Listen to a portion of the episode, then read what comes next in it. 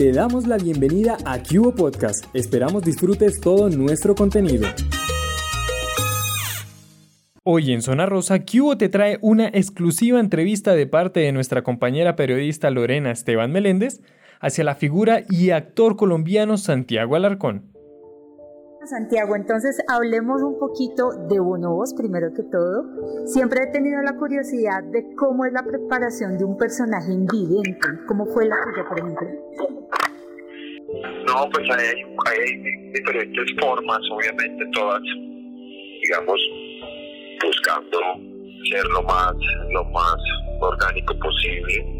En este caso, pues, lo que nos hicimos muchas veces fue, en mi caso, trabajar con los ojos cerrados, yo todavía lo hago. Okay. En el escenario, en el escenario todavía tengo los ojos, muchas veces tengo los ojos cerrados.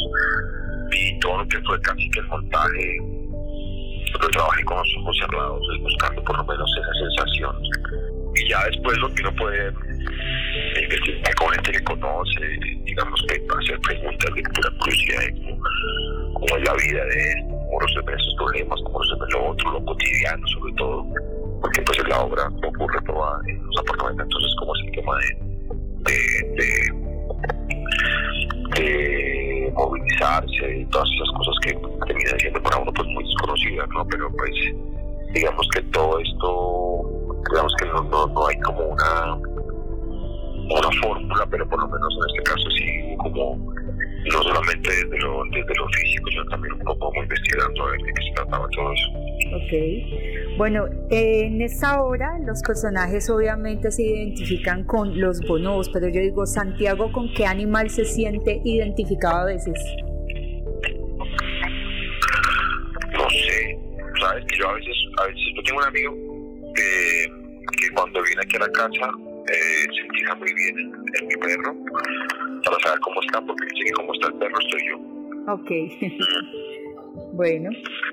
Pero, pero, una yo, sí, que tú digas, bueno, me identifico con ese animal por la astucia, por la, no sé, la inteligencia. ¿Sabes qué? Yo, yo siempre quería mucho las vacas. No sé si, si identifico, tal vez no, pero eh, siempre, es más, yo cuando si, si la reencarnación existe, yo en la próxima vida ser una vaca. ok. Bueno, eh, ¿en qué otros proyectos estás en este momento, Santiago? Eh, bueno, estoy dirigiendo una obra también que está en temporada en el Teatro Nacional La Castellana, que es Radosca.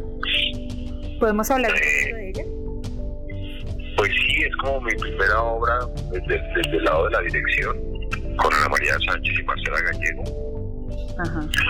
Una obra de origen uruguayo, de la historia de dos mujeres cuidando a que es una mujer ya de avanzada edad, que termina pasando por una tragedia que hace que estas dos mujeres estén a punto de perder su trabajo y que van a hacer cualquier cosa, lo que sea necesario, lo que ni siquiera podemos imaginar para poder mantener su trabajo. Una comedia de humor negro. Okay. Y esta ahora pues también temporada jueves, viernes y sábado en castellano. Reconoce viernes y sábado en, las dos clases. Aparte de eso, también te hemos visto en una faceta como presentador en frente al espejo. Eh, yo quiero preguntarte, ¿qué ha sido lo más enriquecedor de esta experiencia para ti? Pues fíjate que tiene un montón de cosas ahí que yo he aprendido. Primero, pues el simple hecho de ser presentador, que no, digamos que no es un no es un tema que yo conozca muy bien. Entonces, pues eh, he aprendido muchísimo, muchísimo como, como y me han enseñado bastante, sobre todo uh, con el tema de, ser uno mismo, ¿no? Porque digamos que uno siempre tiene como la, el, el, escudo del personaje para poder decir lo que quiere o como quiere y pues en este caso pues soy yo parado ahí entonces digamos que es un poco más más, más, estoy más expuesto, ¿no? Se siente uno así. eh, eso es del lado, pues, como de, del rol como presentador. Y ya lo otro es, digamos, que yo siempre he sido, digamos, un defensor del, del, proceso de paz. Y esta invitación que me hace la Cruz de la Verdad para ser parte de este proyecto, pues, mí me, me emocionó muchísimo y no lo dudé. Y pues he aprendido mucho y y ha sido un golpe, ha sido realmente como, bien lo dice la metáfora de pararse frente al espejo, porque ha sido muy difícil tantas cosas, tantas atrocidades, tantas cosas que pasaron en este país y siguen pasando, pero digamos que lo que hace la comisión es hacer un recuento de lo que han sido esos 60 años de guerra. Y, ha sido un tramacazo tremendo, tremendo, tremendo. Incluso, entre otras cosas, darme cuenta que con el simple hecho de haber votado sí, de haber votado sí a la paz no era suficiente. Bueno, eso quería tocar puntualmente porque te has convertido en un referente para muchas personas. De hecho, me llama la atención ahorita que todo el mundo está en campaña política. ¿Te han llamado, te han buscado para que apoyes a ciertas personas o para, para no sé, eh, aliarte a partidos de ellos? No, incluso me han ofrecido para ser, para, para, para ser candidato. Eh, pero no, no, no, no, no, sí, mira, a mí me han llamado para, para apoyar y seguramente en algún momento pues, tendría que apoyar a alguien porque la idea no es, no es eh, quedarse en la indiferencia. Eh, pero en este momento, pues, eh, yo no, a mí no me gusta el tema de los partidos, nunca, pues, como dice Pito Páez, yo no pertenezco, no pertenezco a ningún mismo. Prefiero estar como desde el lado de, de, la vigilancia, desde el lado de de, revisar que las cosas se, hagan, se, hagan bien, sobre todo si uno votó o no votó por alguien, pues revisar que la plata que uno paga diariamente, mes a mes en este país, pues se invierta bien. Y, pues no me interesa para nada el, ser político, me interesa la política y si no me interesa, interesante, pero ya pasar de ahí a un puesto público, ¿no? ¿Y te han amenazado alguna vez por alguna opinión política? pues como suele pasar en ese país? Sí, muchas veces, muchas veces. Eh, es incómodo, es, eh, asusta también, por supuesto, porque pues conocemos el entorno, conocemos el país en el que vivimos, sabemos que mucha gente ha sido de alguna manera pues, silenciada por dar su opinión. Pero pues nada, yo creo que no, no existe otra manera en mi caso de vivir así como, como que sería peor para mí vivir en el silencio de la indiferencia. Entonces, digamos que uno se va también, eh, uno va aprendiendo y va sacando callito en todo esto. Todo. Uno ya sabe que uno pone un o algo y se le vienen 50, 60 mil personas a decirle cualquier cosa, pero uno ya, pues ya uno como que no hace tanto caso a eso, ya uno sabe muy bien de se la cosa. Entonces, el tema es opinar, el tema es dar una opinión, el tema es eh, hacer una denuncia y ya, yo creo que el resto pues uno sigue confiando en las instituciones, en las autoridades para que puedan pararle bolas a eso, pero pero pues uno sabe que los insultos, las amenazas, los estigmas, todas esas cosas van a estar ahí siempre libre de una opinión.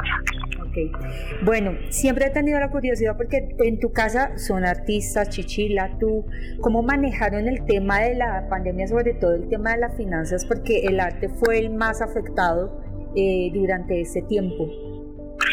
Pues fíjate que nosotros, a nosotros fuimos muy privilegiados es decir, otra cosa sería eh, nosotros tuvimos, digamos, la posibilidad de, de, en mi caso, por ejemplo, porque yo ya venía trabajando mucho tiempo en eso, con el tema de, lo digital, ¿no?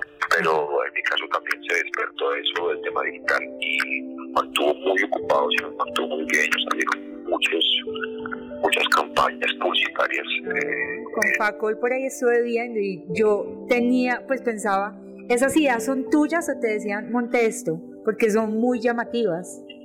No, fíjate que con esas cosas hemos tenido, yo he tenido la posibilidad de que me den libertad, ¿sabes? Ok. Eh, pues es que es lo que siempre pongo yo más o menos como condición, es que pues que yo paso la propuesta y, y, y con Facol ha sido eh, ellos han sido bastante receptivos conmigo y, a todo me dicen que sí, entonces pues disfruto mucho hacer esa campaña.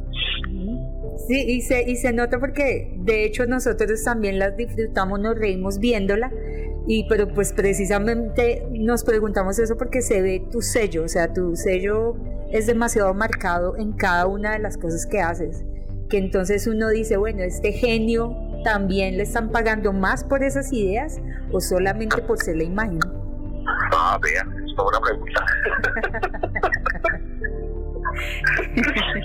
no, es que, no sé, eh, yo, yo lo, que, lo, que, lo que hacemos es también un poco lo que inspira la marca, ¿no? Lo que, lo que muchas veces no sale bien, ¿no? Porque pues uno a veces no está tan cómodo a veces con una o con otra, o sea, no siempre sale bien, pero cuando uno puede, digamos, eh, en este caso, pues, Copacol, que es como tan nuestro, como que tanta historia y tanta cosa, pues, no es no, no queda tan difícil, la gente se siente muy identificada con eso y, y, pues a mí por lo menos ellos sí me han dado la libertad de, de, hacer eh, pues lo que me parece a mí que es conveniente en ese momento. Bueno, y finalmente quiero preguntarte porque es, por ahí estuvimos viendo una entrevista de Chichila donde decía que no quería actuar contigo en una nueva serie porque cuando estuvieron juntos en Garzón sufrieron ciertos conflictos de pareja que en sí no eran conflictos, hacían parte del personaje. Tú, por ejemplo, ¿cuál es tu postura? ¿Tampoco te gusta actuar con ella ya eh, como esposa y compañera de vida suficiente? No, sabes que como en la vida son, son circunstancias, son momentos. Yo creo que ya lo volvimos a hacer.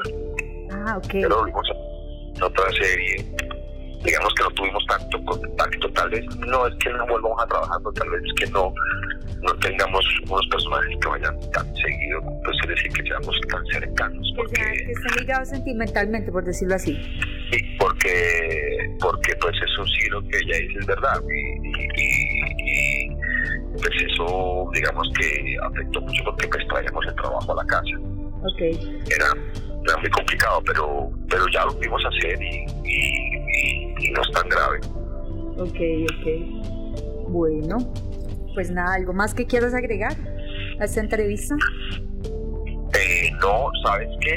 Eh, pues yo realmente eh, te agradezco muchísimo la entrevista y, y, pues te cuento que, por ejemplo, con Bono estamos muy contentos porque pues, es una obra que se montó hace 3, 4 años de y, ver cómo ha sido el éxito otra vez. Mira que la semana pasada que pensábamos que la gente no había vuelto a Bogotá, volvemos a tener la sala llena. Entonces, eh, pues nosotros estamos muy contentos y muy ilusionados con lo que está pasando con Bonos. Recuerda que puedes seguirnos en nuestras redes sociales como arroba Bogotá en Twitter, Facebook, Instagram y TikTok. No